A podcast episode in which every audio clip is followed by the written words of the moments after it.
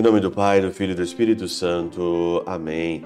Olá, meus queridos amigos, meus queridos irmãos, nos encontramos mais uma vez aqui no nosso Teós, Viva de Coriezo, Percor Maria, nessa quarta-feira, hoje aqui, dia 9 de março, na nossa primeira semana da nossa quaresma.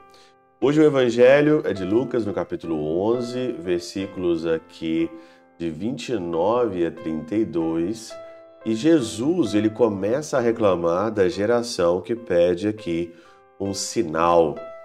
Eles querem um sinal, né? Então faça um sinal aqui para nós, como é, um sinal do céu vindo, alguma coisa que nós possamos acreditar em Ti. Né? Então o Senhor aqui então começa a reclamar essa geração perversa, pede um sinal, mas não lhe dará outro sinal do profeta, a não ser do profeta Jonas. Assim como Jonas deu sinal aos ninivitas, que ficou três dias no ventre da baleia, o filho do homem também ficará três dias no ventre da terra. Ele vai ressuscitar. Interessante que São Beda, na Catena Áurea, comenta da seguinte forma: Nosso Senhor lhe concede um sinal não dos céus, que eram indignos de ver, mas do fundo do inferno, o sinal da encarnação e não da sua divindade, o sinal da paixão e não da sua glorificação. Para nós chegarmos no sinal que nós queremos, no sinal que da glorificação, da divindade, nós temos que passar pela cruz, nós temos que passar pela encarnação e temos que passar pela paixão.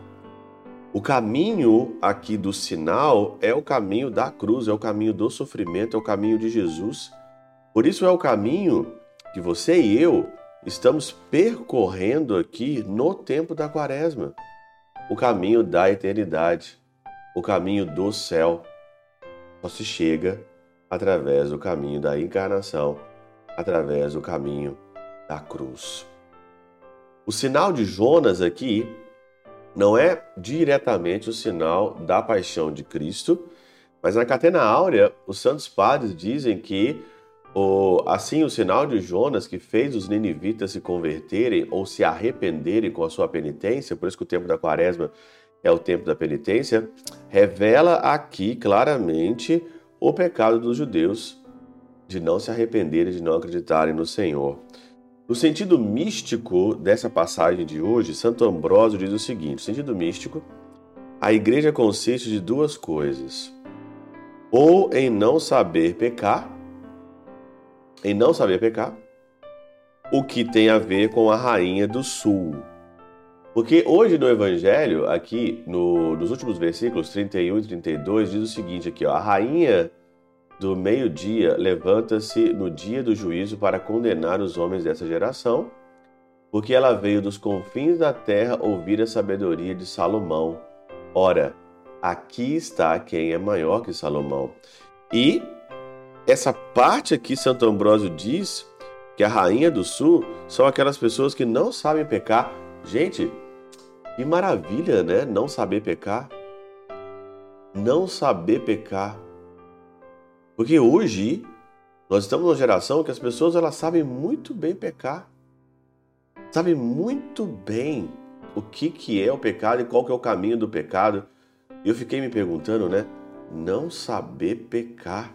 Meu Deus, que graça maravilhosa na nossa vida se nós não soubermos mais o caminho de pecar, perder o caminho de pecar. Você que talvez que está precisando largar algum vício, né? Você não saber mais o caminho daquele vício, você não saber mais aonde compra. Aqui na internet, por exemplo, quantos pecados, quantos vícios tem aqui na internet, você não saber mais o caminho. Que graça! Você não saber mais o caminho do pecado. Ou em deixar de pecar o que tem a ver com os ninivitas penitentes. A penitência, afinal, apaga o pecado e a sabedoria se previne dele.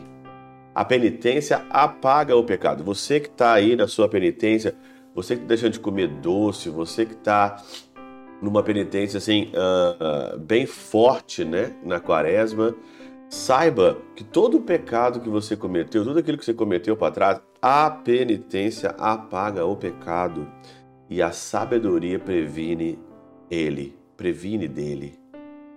Como hoje no Evangelho nos diz, e que você chegue ao grau de não mais saber pecar. É isso que é o nosso objetivo. Nosso objetivo é não saber mais pecar.